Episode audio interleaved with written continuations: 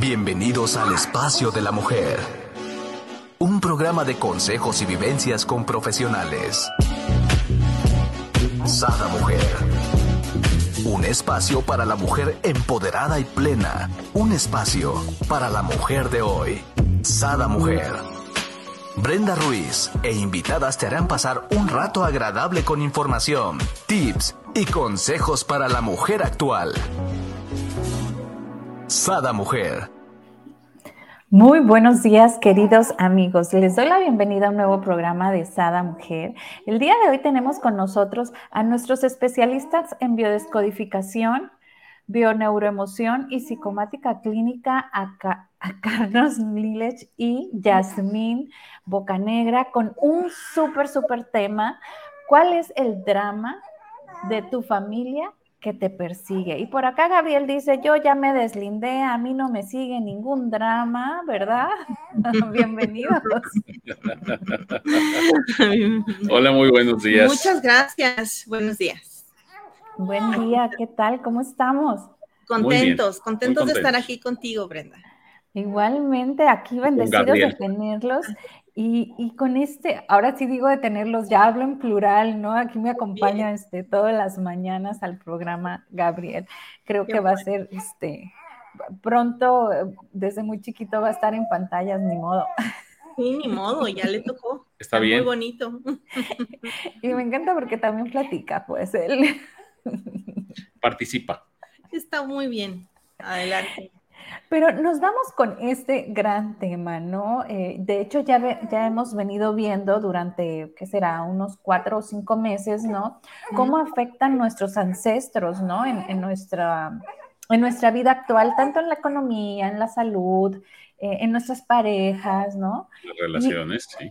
ajá, entonces, ah, sí, relaciones, ¿no? Porque igual no necesariamente tiene que ser este, una pareja.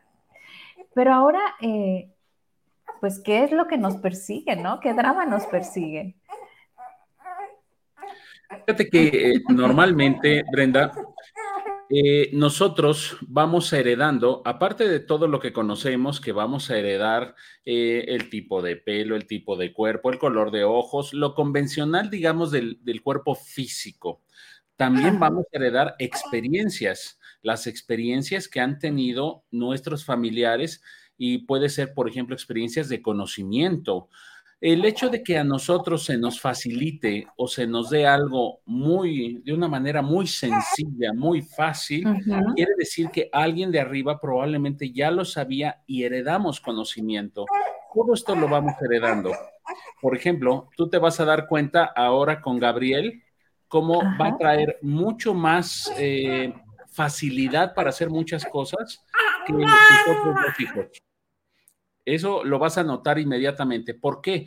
Porque tú ya tienes muchos más años de experiencia a la hora que lo tuviste y todo eso se hereda.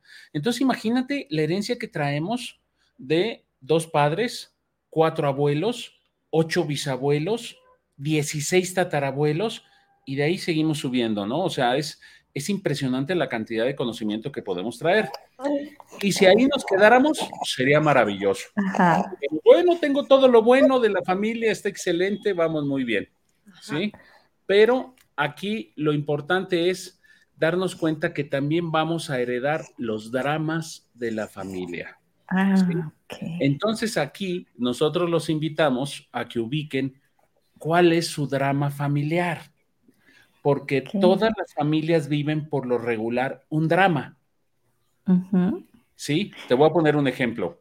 Eh, vamos a suponer estas familias donde resulta ser que la mujer se queda sola porque el marido no la apoya o porque el marido se muere o porque el marido tiene otras familias, por la situación que sea, y la mujer dice, no importa, yo sola, yo sola voy a salir adelante y se empodera y, se echó. o se resigna. O se resigna. la película de lo que el viento se llevó y se agarró como estandarte a Scarlett O'Hara y dijo: Nunca más voy a volver a sufrir ni estar mal. Entonces, este yo puedo sola se vuelve un estandarte porque fue un drama. No fue desde hacerlo, desde yo quiero estar mejor, no, yo tengo que sacar adelante a mi familia porque sufren, porque están mal. Entonces es un drama.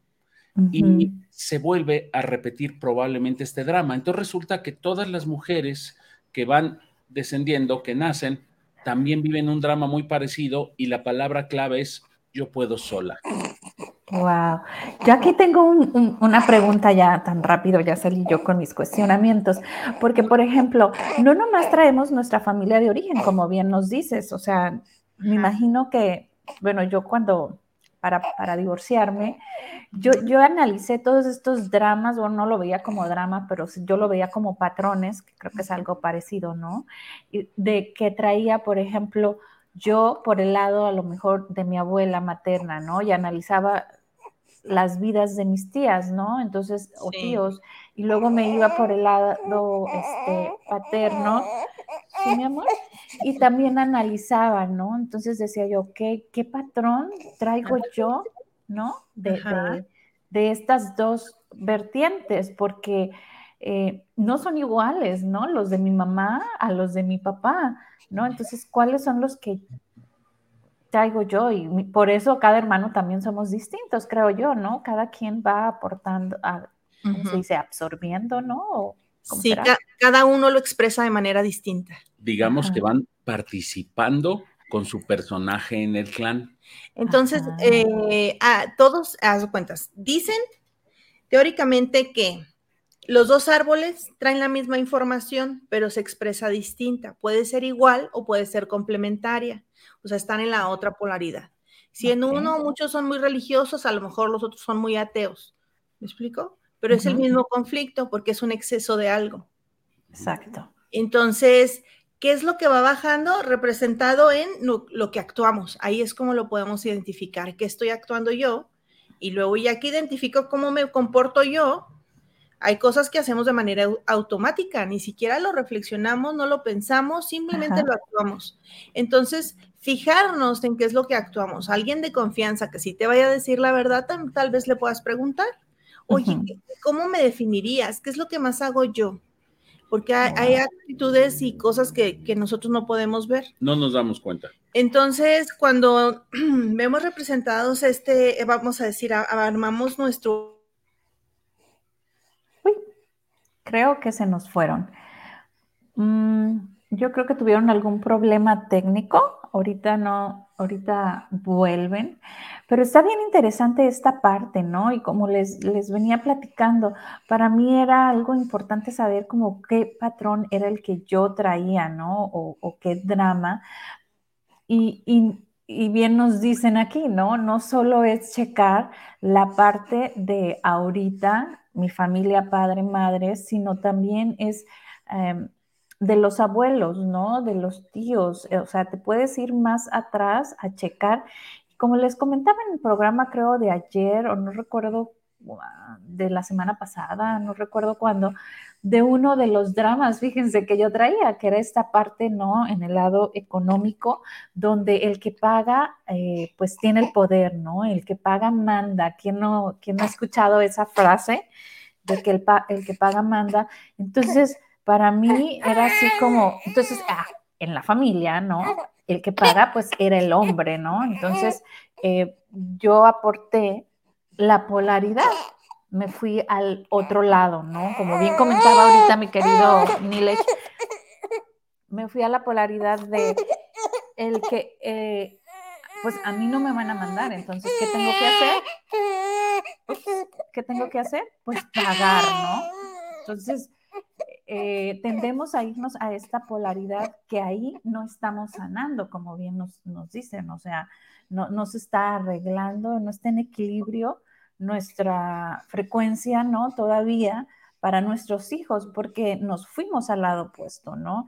Por lo menos yo, ¿no? Me fui al lado opuesto y sería muy padre que tú que nos estás viendo, checaras y evaluaras qué en tu vida eh, dijiste, no, esto no me va a pasar, por ejemplo, ¿no? Que lo vivías en, tu familia de origen o que los veías en tus tíos o en tus abuelos y decías tú, no, esto yo no lo voy a vivir y de repente eh, estás definitivamente no viviéndolo, pero estás del otro lado, ¿no? Estás del lado opuesto, ¿no? Que decimos la polaridad donde no llegas a un equilibrio. Ah, por aquí los tenemos de nuevo. Ah, Bienvenidos. Sí, perdón, se nos desconectó la cámara, pero ya estamos aquí. Tuvimos un pequeño problema técnico. No tengan miedo a escuchar lo que estamos diciendo. Eso que estás diciendo es extraordinario, Brenda. Hay que observar. Claro. Ah, pues adelante. Entonces, cuando podemos identificar más o menos el patrón, ya podemos hacer esta búsqueda que tú hiciste, ¿no? Hoy, ¿cómo viven mis tías? ¿Cuál es la dualidad ahí? Eh, ¿Cuáles, eh, o sea, cuáles son sus partes, eh, fortalezas dentro de la relación o en su vida en general? ¿Y cuáles son sus áreas de oportunidad? Que así les dicen en las empresas, bien bonito para las partes que no nos salen tan bien. Todos tenemos actitudes, comportamientos excelentes en algunos puntos, o, vamos a decir más de la media. Tenemos muchas actitudes y comportamientos en la media y también debajo de la media. O sea, todos tenemos las tres áreas. Entonces debemos aprender a identificar en cuál es mi fuerte, qué sí puedo hacer yo bien ¿qué es lo normal que hago igual que todo ser humano? O sea, que coincide en mi, en mi comportamiento y digo, ah, en, general la gente se comporta de tal manera y yo entro en esto y esto y esto ahí. Y donde a mí me falla un poquito, pero aquí vamos a evaluar realmente, por ejemplo, si yo dijera, la verdad a mí me falla mi voz porque no soy un tenor, pues no, mi voz no es de tenor, no lo requiero, no lo voy a ocupar, no quiero ser tenor, no lo, no está bien, no hay problema o sea, a identificar dónde estoy situada en, mis talentos, pero también evaluar si ese talento realmente para mí es importante. Aquí me acabas de decir algo padrísimo, querida Yasmin, porque yo realmente vi nada más como los dramas, ¿no? No vi las fortalezas. Mm, sería bueno volver a escarbar y ver las fortalezas, ¿no? Yo, bueno, yo estaba buscando qué patrón no seguir, ¿no? Eh, en, mi matrimonio y, ver si valía la pena o no este, seguir, ¿no? En él o, divorciarme, ¿no? Eh, pues creo que nomás vi los dramas, por eso me divorcié. pero también era como parte del proceso. Pero fíjate que el drama puede ir de la mano de la fortaleza porque obviamente si tú comentabas... La contraparte. Que, exacto, que puede ser este drama que se vivió en el clan de las mujeres, de no tienen dinero, no tienen independencia, no pueden hacer lo que quieren, tienen que estar sumisas, y tú dices, eso a mí no me va a pasar yo voy, eh, ahí está tu fortaleza. La fortaleza es yo voy a salir adelante, yo voy a tener el carácter, voy a tener las aptitudes, las capacidades para hacer lo que tenga que hacer y salir adelante. Esa es la fortaleza. Y, la debilidad de las generaciones anteriores a veces son las que nos dan la fuerza a nosotros porque ellas sufren, sufren, sufren, sufren y llega una donde dice, a mí no me va a pasar eso. Pero se va al otro lado, es el mismo conflicto, se va a la polaridad. Y entonces es donde son estas mujeres a ver, respiren. no, respiremos el todas. conflicto ver, visto de otro punto de vista, de otro punto, ¿no? De, sí, Se, ve como cualidad. Fíjate. Pero es muy radical. Tenemos un ejemplo muy bueno de una mujer que el drama que sufría es que en su clan eh, los hombres no trabajaban y se la pasaban en la casa de flojos, eh, tenían muchas carestías, se sufrían mucho, la mujer tenía que ver cómo sacar las cosas adelante sin una carrera, sin una profesión, eh, de, muy, muy sufrido, ¿no? Entonces, esta persona que viene a consulta viene y dice, es que no aguanta a mi marido, ¿por qué? ¿Qué pasa? Es que no hace nada, todo el día está en la casa, yo no lo resisto. Y, dice, bueno, está, está ahorita sin trabajo, ¿qué es lo que sucede? No, es que heredó una cantidad muy grande de dinero, entonces decidió dejar de trabajar y yo no lo aguanto, no lo quiero en casa. Entonces, al trabajar con ella, nos damos cuenta que ella trae un condicionamiento de que no resiste. Haz de cuenta, ella se casa con un hombre trabajador y está muy bien, se siente muy bien, está reparando, ¿sí? ¿Por qué? Porque no le va a pasar lo que le pasó a su familia, pero resulta ser que de repente deja de trabajar. Entonces entra en crisis porque dices que está todo el día en casa.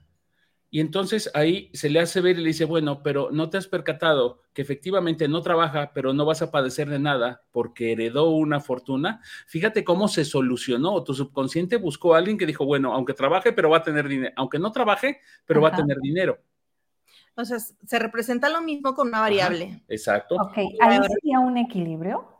Eh, es una compensación, porque es un exceso, es un exceso, una persona que está todo el tiempo en casa y luego dices, bueno, ya el pretexto de que falta dinero ya, no, está.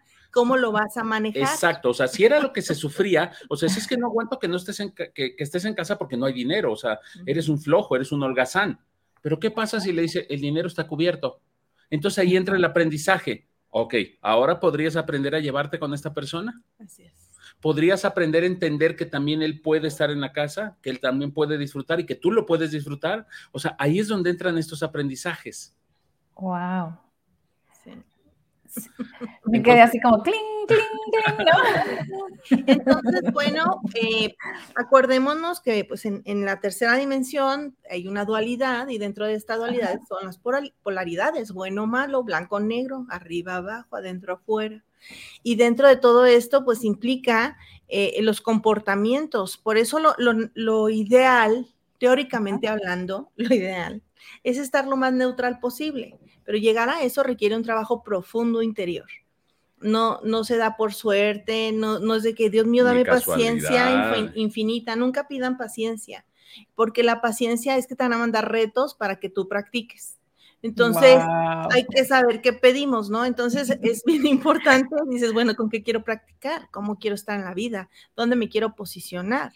Y, y realmente todo tiene que ver con la interpretación de cómo percibo la vida cómo la experimento, pero venimos condicionados por estas historias. Entonces hay que mirar las fortalezas y las debilidades o las situaciones de gran conflicto o de gran sufrimiento para entender que hay personas que pueden decir, yo nunca voy a sufrir tal cosa, porque lo dicen. ¿Quién sí lo sufrió? Exacto. Y a veces no, no, lo sabemos, ¿no? Porque a veces viene, como lo hemos bien visto, ¿no? De nuestras no sé, tercer, cuarta generación que a lo mejor ni vivimos con ellos ni los conocimos, ¿no? Claro, que no sabemos nada de ellos, pero sin embargo estamos repitiendo historias. Por eso es importante ver a nuestros contemporáneos. ¿Cómo están? ¿Cómo están los primos? De los dos lados, cómo están, cuántos hijos, cómo están de salud, cómo van, y, es, como para poder tener una mirada de afuera de nuestra propia historia, porque podría estar representando un montón de, cosas que, que, podríamos prever, ¿no? O sea, por ejemplo, si una persona se consiguió un trabajo peligroso, peligroso. Ajá, ¿yo qué es peligroso? Digamos, limpiador de vidrios de esos de los edificios que están colgados. Entonces el riesgo es mucho, entonces es cuestión de tiempo de que de repente no, no amarren bien algo y susto, ¿no? O sea, no que se caiga, sino son detalles. Y entonces una persona que se dedica a, por ejemplo, la protección, eh, policía, detective, eh, bombero. bombero, todo esto está hablando de una situación en la familia. Y entonces, bueno, hace cuenta, yo espero que le vaya muy bien a mi hijo, hija, lo que tengan, si se va a dedicar a bombero. Y dices, pues sí, Dios lo guarde.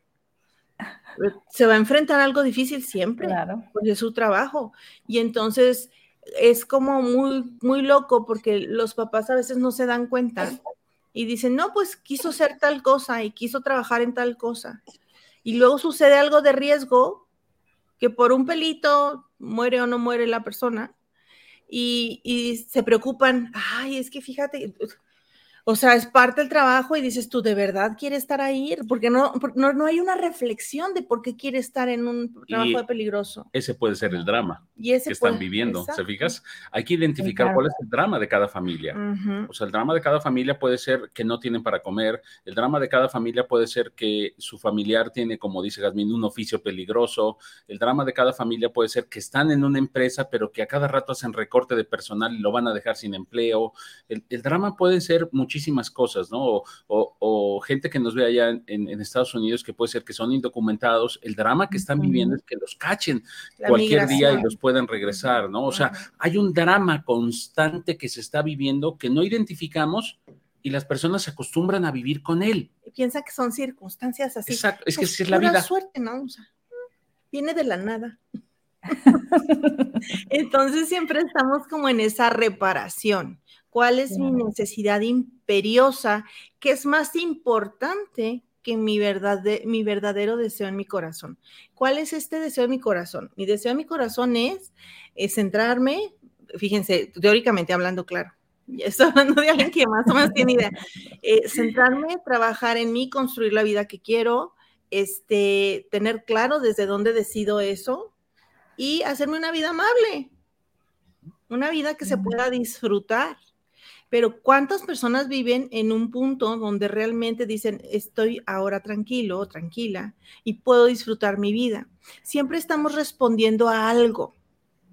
¿Qué es tan importante que debo pasar sobre de mí? Y haz de cuenta que, es como sacrificio, ¿no? Si has visto, no sé cómo son los sacrificios, cuando agarran y, ah, te ofrezco mi vida, así, o sea, cuando, no sé, los, los aztecas agarraban y sacrificaban a una persona y sacaban el corazón y decía, para el Dios no sé cuál. Bueno, haz de cuenta que hacemos lo mismo para la familia. Sacrificamos, pero nuestra vida. Sacrificamos todo porque estamos hipnotizados, vamos derechito a, a estos impulsos no conscientes de la necesidad de alguien más. O sea, si, si yo soy doctor, a alguien, ¿quién le falta un doctor en la familia? ¿Y realmente quiero ser doctor? Porque luego lo sufren, padecen mucho siendo doctores, trabajan mucho, se dedican tanto a eso que no tienen vida. Solo son doctores, por ejemplo. Exacto. Y entonces hay muchos doctores que no cuidan de sí mismos. Wow, ahorita que, me ibas diciendo, este, yo, yo iba pensando, ¿no? Y, y, te pones a hacer tu introspección y a checar en tu vida, o sea, tú que nos estás viendo, que nos estás escuchando, analiza esto que, ¿no? En, tu familia y te darás cuenta que sí, ¿no? O sea, es muchísimo más fuerte de lo que uno piensa, ¿no? O sea, dice uno, Ay, este, ajá, eh, yo estoy estudiando, no sé, por ejemplo, mi hijo está estudiando energías renovables. ¿Y qué sucedió ahí? bueno, vamos a entender que... Em, en la reparación debe haber una evolución y un crecimiento. Y hacer energía renovable, que es cuidar de quién? del planeta. Del planeta, ¿no? El planeta arquetípicamente es mamá. mamá. Eso sería una de las cosas. Otra, si no mal recuerdo, alguna vez nos comentaste que tenían ranchos de mangos. Sí. Ok, fíjate, cuando estás en un rancho, estás en un área despoblada donde solo se tienen los sembradíos, de lo que sea, ¿no? Entonces, ¿qué es lo que más padece de falta de qué ahí? De energía. No había, no había en tiempo, o sea, si nos vamos tres generaciones atrás probablemente, no había luz, no había fuentes de energía. Si querías gasolina, había que ir por ella a una distancia más grande. Entonces, esa pudo haber sido un drama.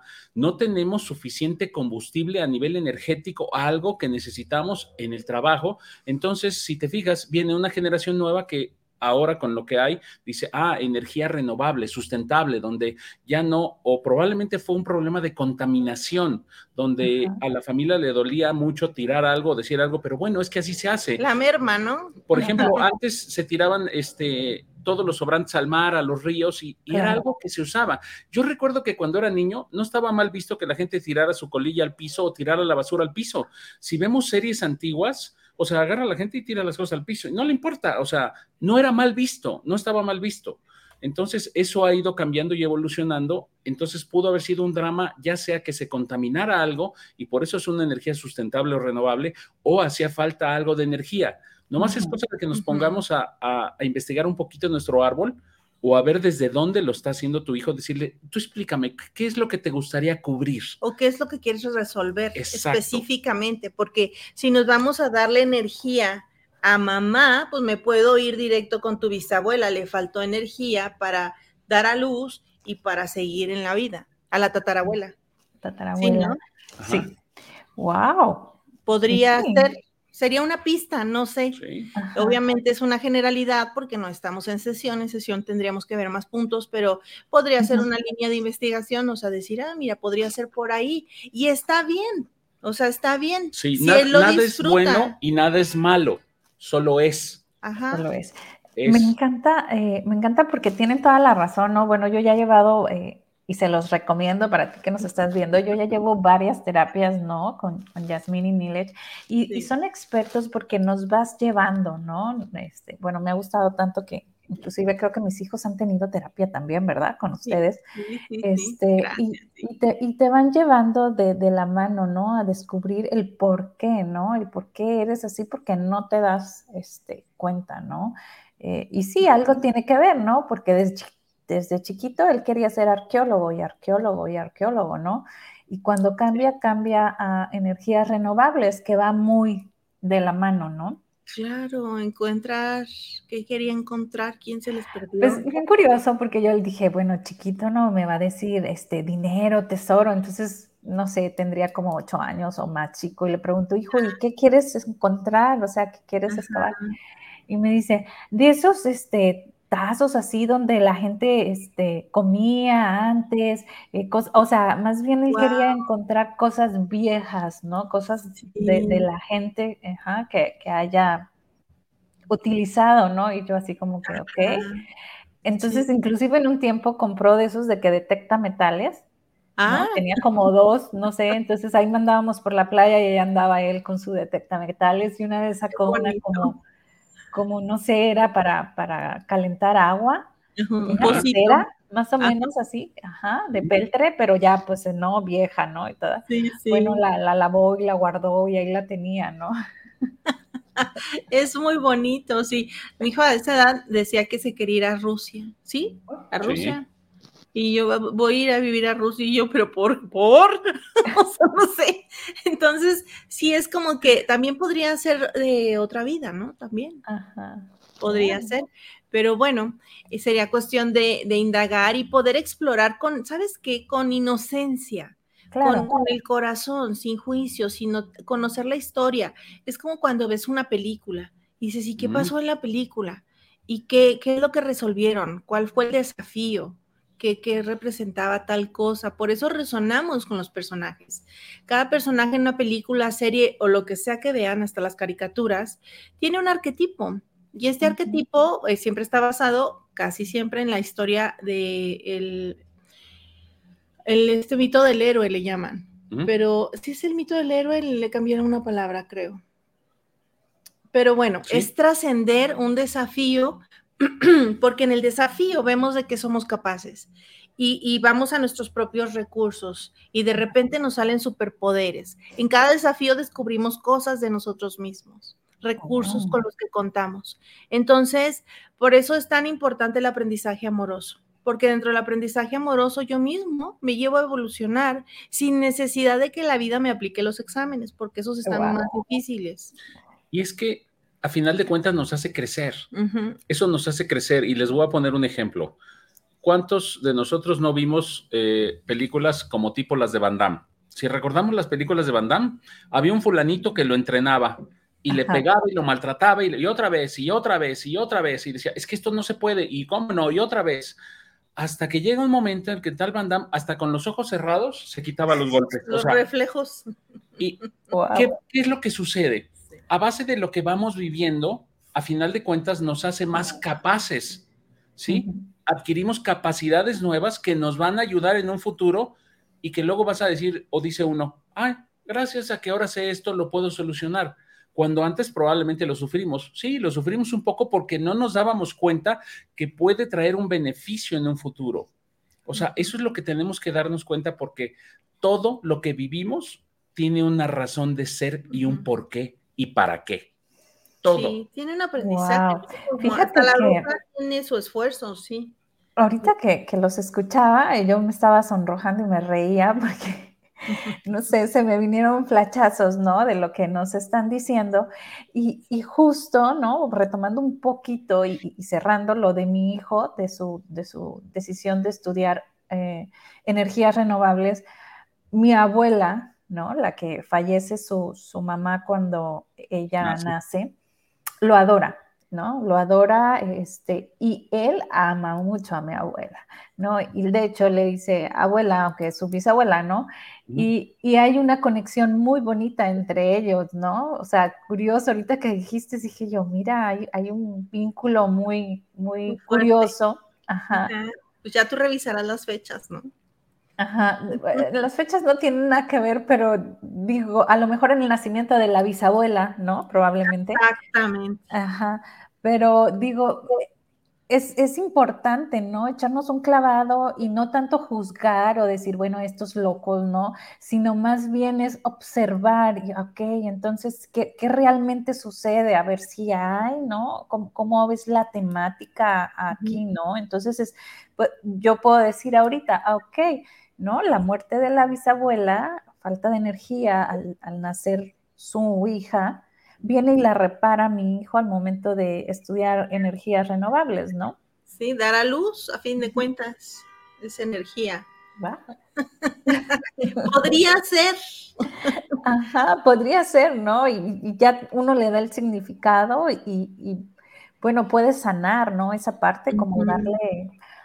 Eso permite que no continúe Sí, cuando se toma conciencia. Cuando se toma conciencia, porque hay veces que se puede llegar a, casi sanar y no hay conciencia, entonces se vuelve a repetir, es como diciendo, sí lo hizo, pero no se dio cuenta. Ahí va de nuevo otra vez. Sí, porque el comando sigue activo. Exacto. Es, como muy curioso. E, es, este lo que no se habla y se actúa en el clan. Vamos a entender que, por eso es mirarlo con el corazón, el árbol. Las personas hacen lo mejor que pueden en cada momento con los recursos que tienen. Consideran dentro de sus opciones que solo podían hacer X o Y cosa. Entonces no podemos juzgar a nadie. Pero bueno, si no hay un trabajo previo personal, somos culpígenos.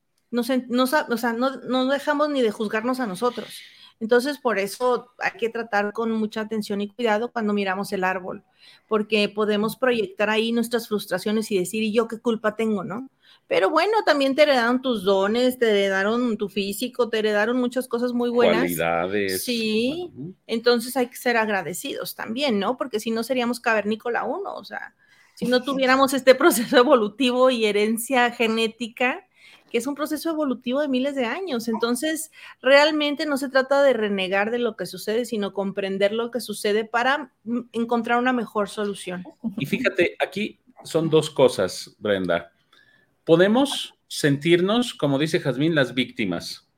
O podemos verlo, sí, como decir, pero ¿por qué me heredan a mí esto? ¿Y yo qué culpa tengo? ¿Yo qué tenía que ver? Pero si lo vemos desde el otro lado y volteamos 180 grados, están poniendo en nosotros una situación que no han podido superar, pero también nos han heredado toda la experiencia de todos ellos. Somos la mejor versión. O sea, es como decir, tú eres el mejor. Vamos a, te lo damos a ti porque nosotros no pudimos.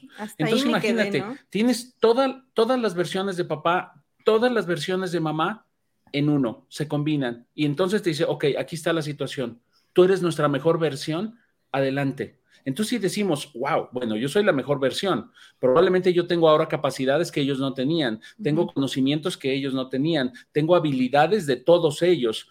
O sea, si las juntos y todo, yo puedo superar esto, pero con un nivel de conciencia. Exacto. Aquí, ¿cómo pudiéramos, perdón, Yasmín, activar esa conciencia, ¿no? O sea, ¿cómo pudiéramos ya sé que la palabra conciencia está como muy trillada ahorita, ¿no?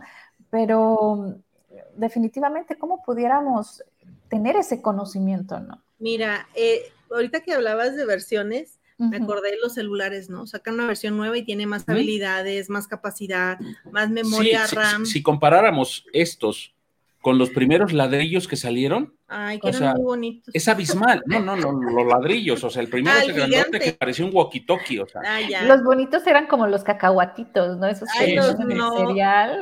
marca, sí, los sí, que son súper fuertes. Bueno, sí, pero entonces haz cuenta que sí, así como hacen este comercial de que cómo están las evoluciones de los celulares, de, de cualquier tecnología, y va teniendo más capacidad es simplemente ser consciente, tengo más capacidad que mis ancestros.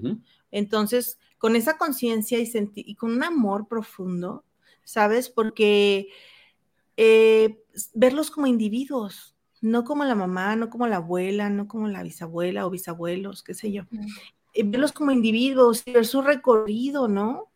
O sea. Pero eh, eso que tú preguntabas, Brenda, de cómo hacerse uno, cómo, ver esta pues, conciencia. es eso. Es también el el observar, ¿no? Sí, por supuesto, el observarlo. Observarlo y decir, ok, no lo puedo ver, si no lo puedo ver, necesito que alguien me ayude, porque hay veces que no puedo, o sea, hay veces que no podemos ver que estamos, por ejemplo, en una plaza de toros con miles de gentes arriba que son nuestros ancestros, porque nosotros no vemos al toro. O sea, el toro viene sobre nosotros. O sea, entonces, no, me encantó. necesitamos a alguien que nos diga desde afuera, ¿qué crees?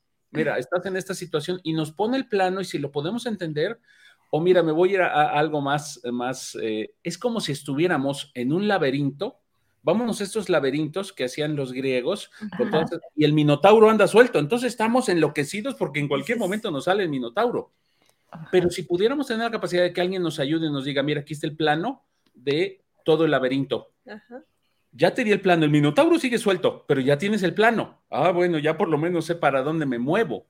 O sea, esa es la ventaja de poder tener a alguien que te ayude a ver lo que no estás viendo. Y más que es nuestra especialidad porque, o sea, puedo ir a platicar con una amiga, un amigo y me va a decir, ah, pues sí, no, pues mm, mm, no te va a decir nada, ¿sabes? Pues suerte, amigo, te deseo lo mejor, que te vaya bonito pero no tiene la habilidad, o como cuando se reúnen los hombres o las mujeres, ¿no? En una experiencia de conflicto, y si es con la pareja, ah, mugre vieja, ah, mugre viejo, ah, mándalo, quién sabe a dónde. Entonces ya no hay, no hay comprensión de lo que sucede, nada más le dan a la persona por su lado, pero lo hacen de buena fe, o sea, no es que esté mal. Eso iba yo a decir. Puede ser que muchas veces el amigo o conocido se dé cuenta pero no tiene el valor probablemente decirlo porque puede crear un conflicto de amistad. O como estas historias, ¿no? De que se pelean los papás y el hijo interviene y, o sea, y dice, no, ya, esta fue una pelea horrible, ya no va a suceder nada y se reconcilian. Tengo un ejemplo buenísimo. Eh, antes de, yo casarme con Jazmín, viví soltero y viví varios años, casi siete años solo, y había un muy buen amigo mío del gimnasio que un día va y me platica, Oye, me dice, ¿qué crees? Fíjate que no entiendo, porque él trabajaba tan cerquita de su casa que a veces no se llevaba el coche. Entonces agarraba y me decía, no entiendo. Fíjate que llego a mi casa, ya desde aquí había una desconfianza inconsciente en él, porque me lo platicaba de una manera tan inocente. Agarré y me decía, fíjate que mi coche, por ejemplo, tenía este, tales kilómetros. Y en la noche que llego, tiene como cincuenta y tantos kilómetros más. Digo, y luego, pues es que mi mujer lo usa. ¿Y qué te dice? Que va a casa de su mamá. Bueno, pues es, normal, ¿no? No, dice, la casa de su mamá está como a 12 kilómetros y el coche tiene 50. Ay, no, qué exagerado checar kilómetros. O sea, primero, ¿por qué lo checa? Exacto, lo hacía a nivel inconsciente, ¿no? Entonces, después me empezaba, dice, pero ¿sabes qué es lo curioso? Yo le pregunto, ¿dónde estuviste? Ah, con mi mamá. Dice, pero después se pasa una hora hablando por teléfono con su mamá. Y le digo, mi amigo, no está yendo a ver a su mamá. O sea, es pues algo que no estás viendo. No, cuando yo se lo dije, o sea, yo fui tan honesto decirle, o sea, mira, esto y esto y esto, todo esto, o sea, a mí me habla y me dice que hay una infidelidad. Y después cuando él decide buscarlo, lo encuentra. Y me dice, sí, ya me di cuenta que está pero no tengo a dónde ir. Y ahí lo invité a vivir conmigo y vivimos juntos bastante tiempo. Pero si te fijas, es algo que no se ve. Él estaba viendo una situación que su subconsciente o de alguna manera lo hacía buscar las pistas pero no lo notaba. No había claridad, no había certeza de para qué estaba haciendo lo que hacía. Exacto. Y cómo es que se fue a una relación en la cual tenía esa situación, porque él estaba muy comprometido en esa relación. Claro, era, se, se había comprometido con esta mujer que tenía tres hijos, que él mantenía a los tres hijos a la mujer, y resulta ser que la mujer le ponía el cuerno con el ex marido. No. Pues imagínate, le digo, mi amigo, o sea, e, es terrible, o sea, tú mantienes a los hijos de él, él está muy feliz, con su, sigue con su mujer y tú pagas el pato de todo. Entonces, esa es una representación de una historia de alguien más. Es un drama. Entonces, es como, como, no, o sea, obviamente esta experiencia no está nada padre, pero eh, podríamos estar haciendo cosas que no. Mira, por ejemplo, yo este, antes juntaba, eh, empecé juntando las tarjetas estas de Luis Gay, ¿no? Aquí estas que las tengo a mano, que son tarjetas de afirmaciones. Entonces, pues, las trabajo y todo. Y después empecé a juntar, aparte las de Luis Hay, tarots de Los Ángeles, porque están bien bonitas las cartas. Yo las compré porque tenían doradito en las orillas. no porque fueron un interés genuino. Y entonces se me hace muy bonito lo de Los Ángeles y Arcángeles y tengo nociones y demás. Pero empecé a comprar, tengo como tres o cuatro tarots de ángeles y luego, o sea, tengo todas las de Luis Hay y luego me hice yo unas. Nosotros tenemos una línea de tarjetas, unas de abundancia y otras de, salud. De, salud. Y entonces dije, mira, ahora las fabriqué yo, ¿no? ¿Esas están a la venta? Sí, sí. Y ah, entonces. ¿Dónde las pueden comprar? ¿En línea o los contactan? Me escriben y las mandamos. Gracias. Y este, y entonces dije, bueno, llega un momento en que está el cerro de cartas ahí, digo, pero ¿por qué tengo yo un cerro de cartas propias de otros y demás? Bueno, llegó un punto, tengo como cuatro o cinco tarots de Marsella y terminé estudiando tarot. Obviamente me encanta Jodorowsky, pero, o sea, pero ¿por qué actúo esto y no sé de dónde viene? Bueno, pues descubrí que mi bisabuela leía el tarot. ¡Wow! Fíjate. Ah, y que era muy buena, que es más tanto que dejó de hacerlo porque le asustaba lo que veía. Entonces, yo no conocía esa historia hasta hace muy poco. Pero fíjate, ahí viene otra vez, en ese don y capacidad que tenía, ella entra en un drama porque se asusta por las capacidades de lo que puede llegar a ver, entonces prefiere dejarlo de hacer. ahí está el drama. Aquí venía mi pregunta, que de hecho se me pasó al principio porque aquí Gabriel andaba medio rejiego, pero este, cuando hablabas tú, ¿no? De que tenemos el conocimiento de, iniciamos así la plática, ¿no? De que tenemos el conocimiento de nuestros ancestros, ¿no? Nomás no sabemos que lo sabemos, ¿no? Como en tu caso, que nos compartes, ya, que traías tú el conocimiento de toda esta área del tarot, pero no... Y soy muy intuitiva, pero no tenía ni idea. O sea, era una cosa que yo veía así como, ah, está bonito, pero no le pongo atención, ¿no? Pero aquí el problema es cómo salir de, esta mm, resistencia, se puede decir. Es como, por ejemplo, yo, ¿no? Eh, quiero ser feliz, quiero ser feliz, o, pero cuando estoy feliz, busco el conflicto. Sí. ¿Me explico? No, sé si, si aterrizo, ¿no? Este, sí, tu idea es clara. Mira, nos tocó el otro día de todas las sesiones que tenemos, llegó una mujer y le decimos, ¿cuál es tu motivo de consulta? Y le costaba trabajo, decía, si quieres te ayudamos, no te preocupes, es cuestión económica, no, me dice, me va muy bien económicamente, es cuestión de pareja, no, está bien, o sea, la verdad dice es que no disfruto nada de lo que hago. Mm. Ok, Dice, no, no, disfruto nada, o sea, todo lo hago en automático y no lo disfruto.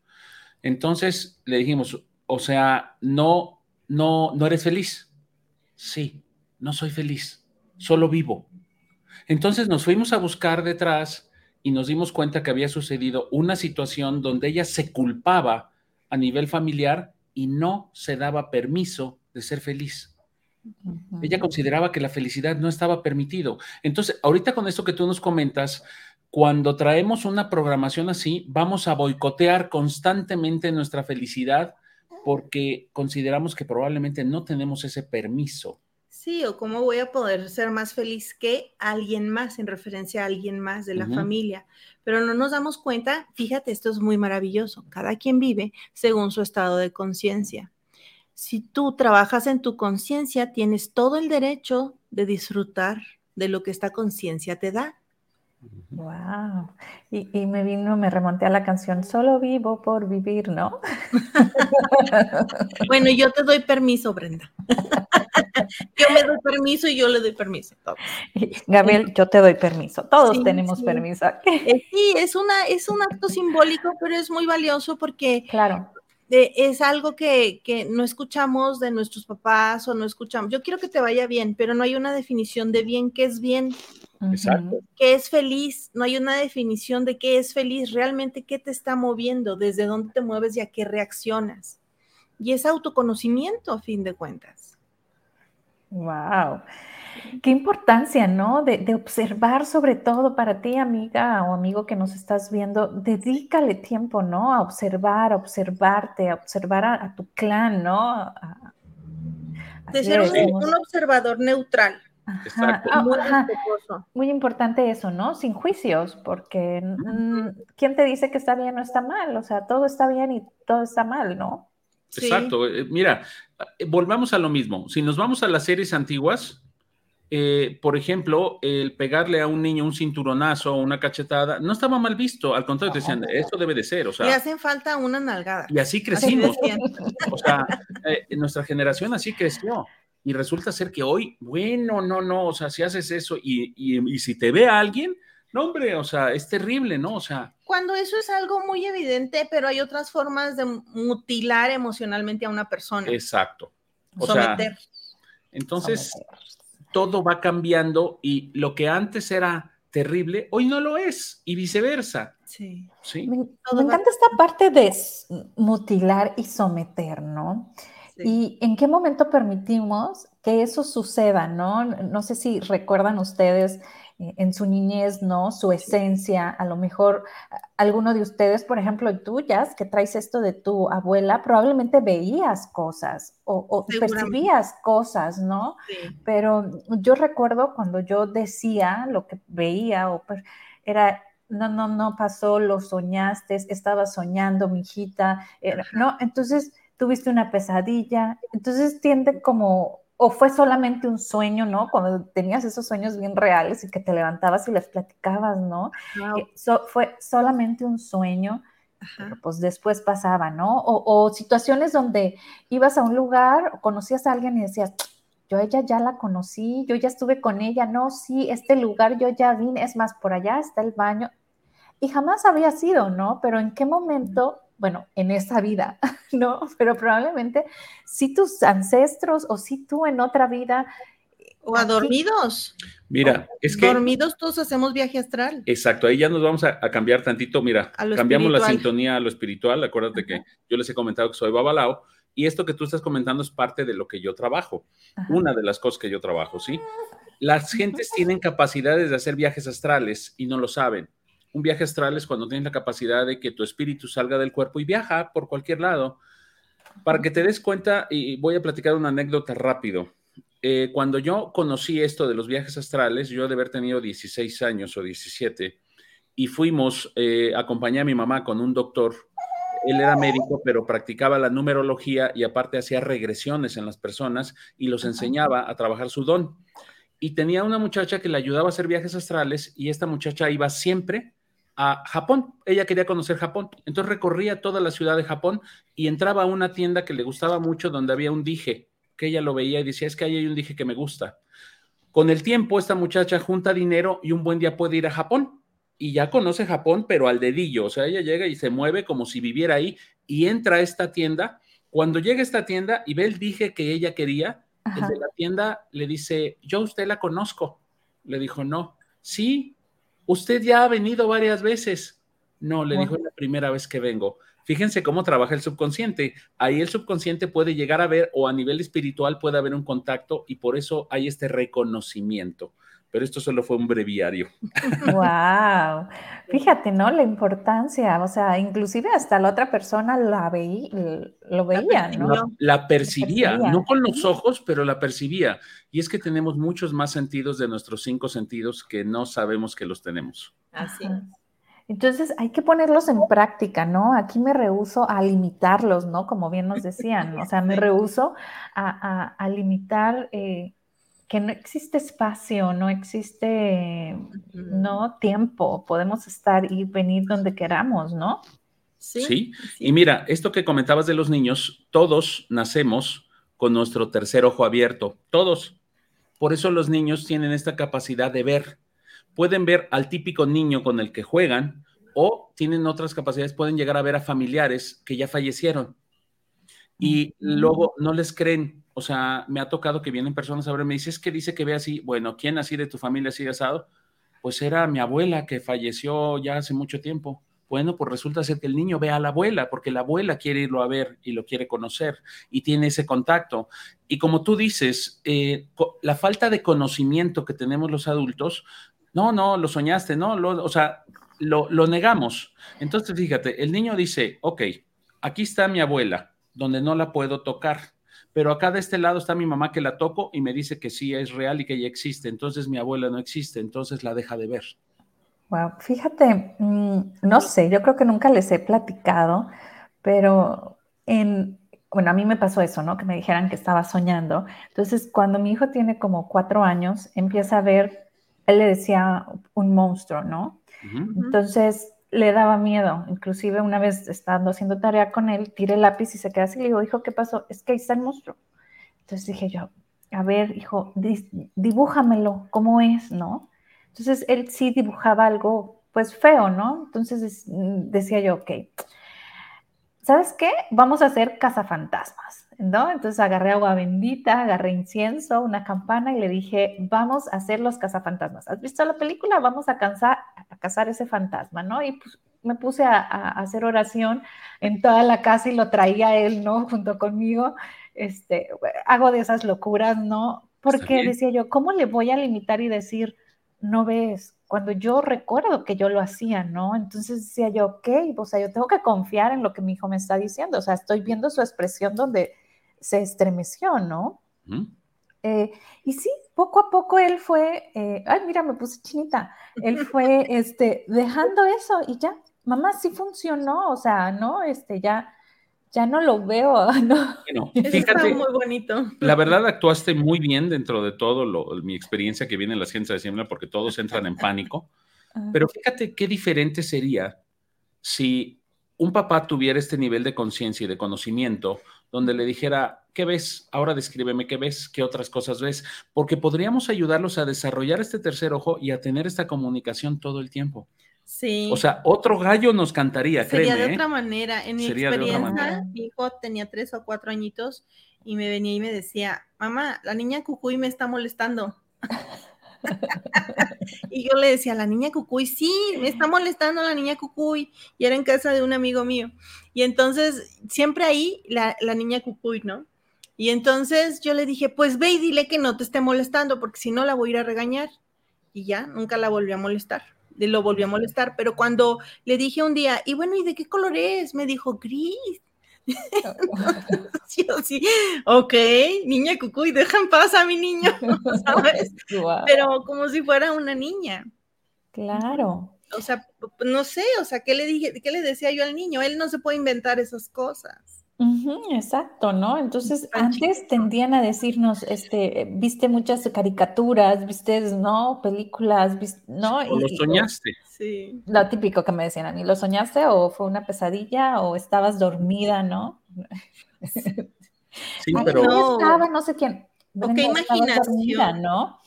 Curioso, curioso, porque eso yo estaba chica como de ocho años y hace como dos años me dicen, ah, es que ahí anda un hombre. Y yo, ah, ahora sí lo ven, ¿no? Ahora ah, sí lo ven.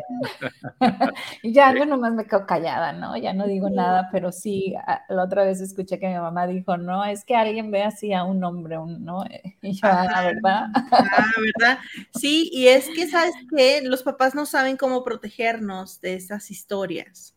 Le digo, tú reaccionaste súper bien y le espantaste. No, yo nada más lo traté como si fuera una niña en el kinder y le dije, dile que no te moleste y ya.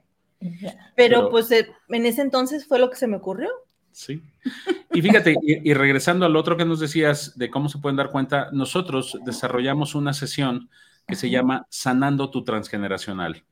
En esta sesión combinamos mis capacidades de Babalao con toda la experiencia que también tiene Jazmín y vamos a trabajar con cada uno de los ancestros a nivel energético y vamos a preguntarles dónde fue el conflicto, cuál fue el conflicto que la persona tenga, ya sea de relaciones, ya sea de cuestión económica, ya sea de salud, y vamos preguntando. Entonces, eso también es una manera de saber.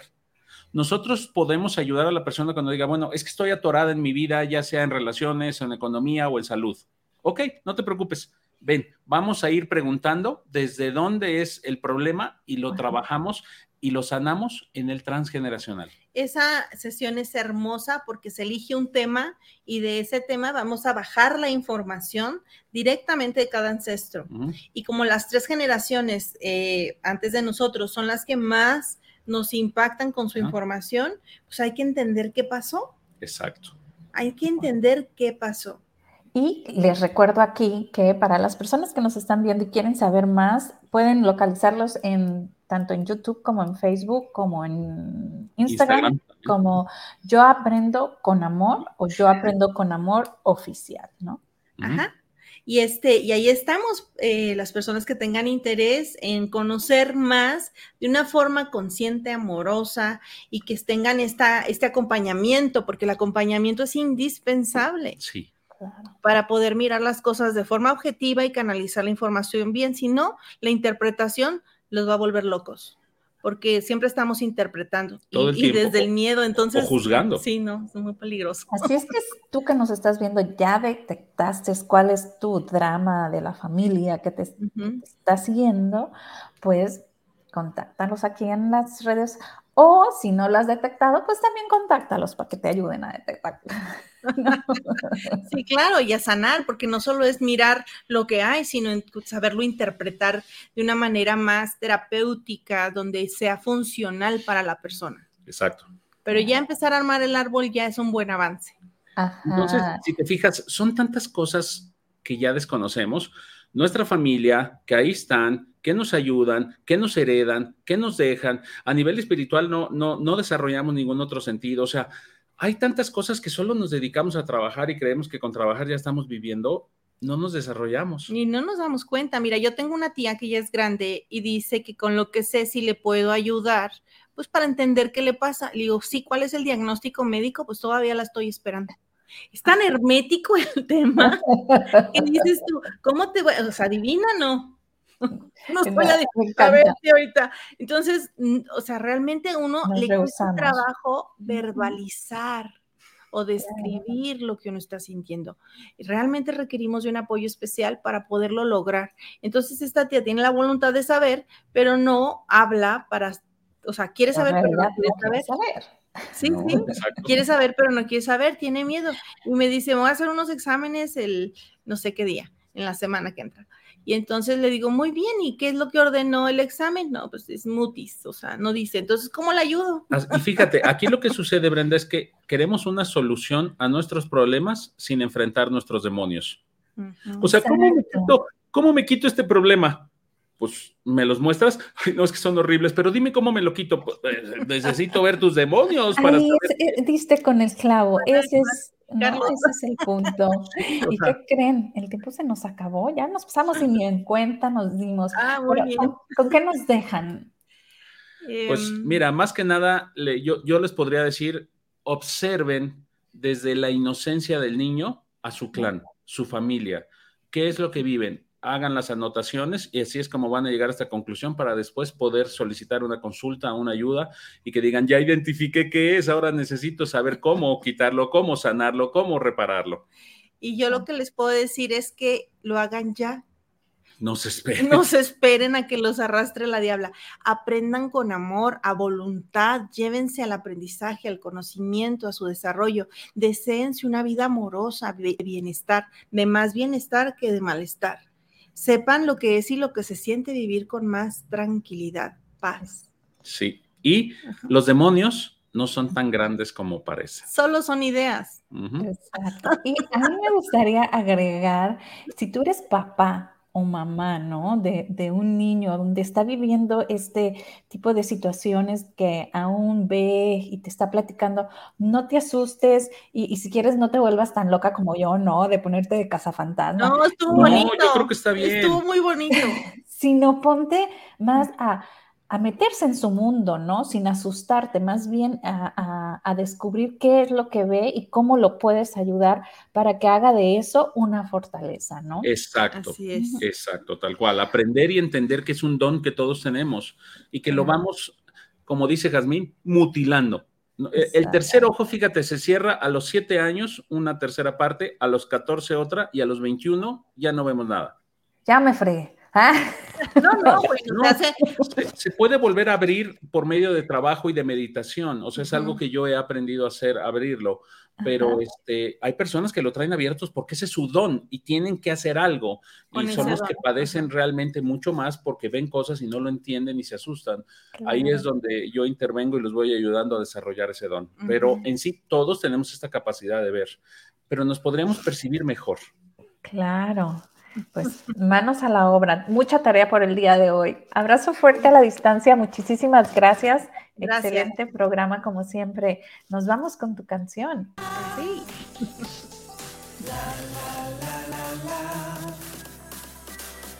la la la. Bum bum el corazón. Late fuerte. Tu corazón.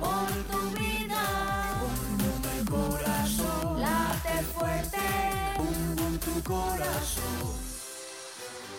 Bum el corazón. Late fuerte. Bum el corazón. Por tu vida. Bum el corazón. Late fuerte.